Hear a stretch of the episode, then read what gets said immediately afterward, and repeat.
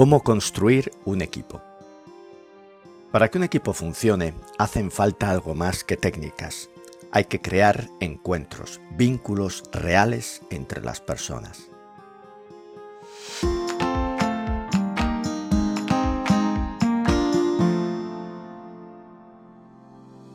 Rendir, planificar, supervisar los destructores, los disruptores, los potenciadores, foco, creatividad, productividad, atención, escucha, feedback, qué sé yo.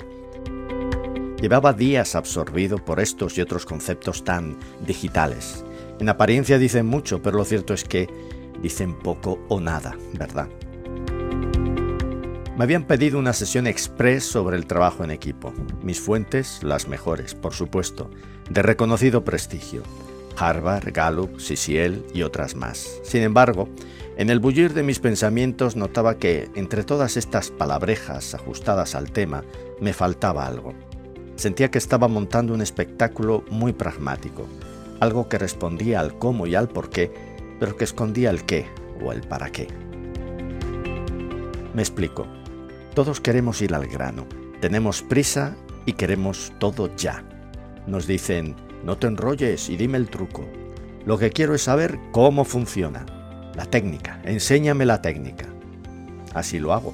Enseño un amplio repertorio de herramientas y metodologías que van como un tiro, cada una con su nombre y con un número. El 3 o el 7 son los que más me gustan. Feedback 1, 2, 3. Las 7 acciones para tal o las 3 falacias de Pascual.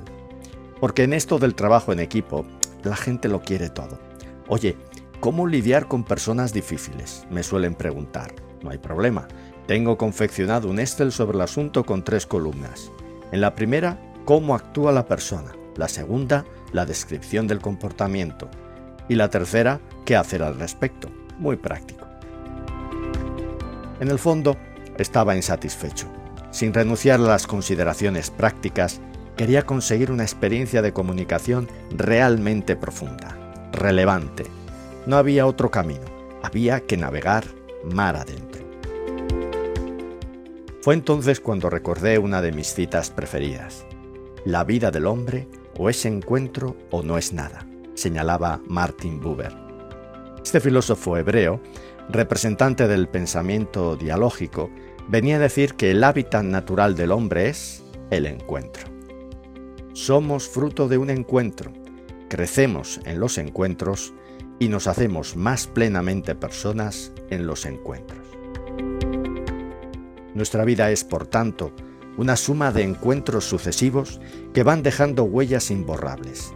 El encuentro con nuestra madre nada más nacer, el encuentro con el amigo, con el maestro, el enamoramiento que surge de uno o más encuentros. Por lo tanto, si compartimos la vida, tiempo, ideas, experiencias, proyectos, si el otro no es un instrumento para mí, si reconozco su dignidad, si lo respeto, si de esa relación entre una o más personas nace algo valioso, si nos perfecciona en alguna medida, si también perfecciona nuestro entorno, solo entonces hay encuentro y crecimiento, un crecimiento interpersonal. Imaginemos una cena, como tantas otras y dos personas en animada conversación, y surge el encuentro. Sencillo. Situémonos en el tórrido verano londinense de 1886. William Gladstone se enfrentaba a Benjamin Disraeli para el cargo de primer ministro del Reino Unido. Era la época victoriana, así que quien ganara dominaría medio mundo. En la semana anterior a las elecciones dio la casualidad de que los dos invitaron a cenar a la misma joven, como es natural, la prensa le preguntó cuál era su impresión de los dos rivales. La joven dijo, Después de cenar con Mr. Gladstone, pensé que era la persona más inteligente de Inglaterra, pero después de cenar con Mr. Disraeli, pensé que yo era la persona más inteligente de Inglaterra. Y es que no hace falta poseer dotes extraordinarias de persuasión la clave está en romper con la indiferencia para estar presente, poner atención en el otro y procurar una mirada profunda, genuina. Eso es lo extraordinario. Quizás con el tiempo, decía Manja Angelou, las personas olvidarán lo que dijiste y lo que hiciste, pero nunca olvidarán cómo las hiciste sentir. Llegados a este punto, decidí cambiar la orientación de la sesión que estaba preparando. Si al menos abriera una brecha en los corazones de esa gente, me dije a mí mismo, tenía la oportunidad de ofrecer algo más que un entrenamiento productivo. Podía impulsar el crecimiento real de un equipo de trabajo. En mi mano estaba ir más allá de una mera habilidad y avivar uno de esos encuentros. No sería fácil, pero merecía la pena. Eso sí, tendría que introducir una nueva terminología que destacara sobre todos esos palabras digitales, más cercanos a los autómatas que a las personas de carne y hueso. Necesitaba un léxico nuevo para un modo nuevo de vivir el trabajo en equipo, y lo encontré en lo hondo de mi experiencia. Allí estaban.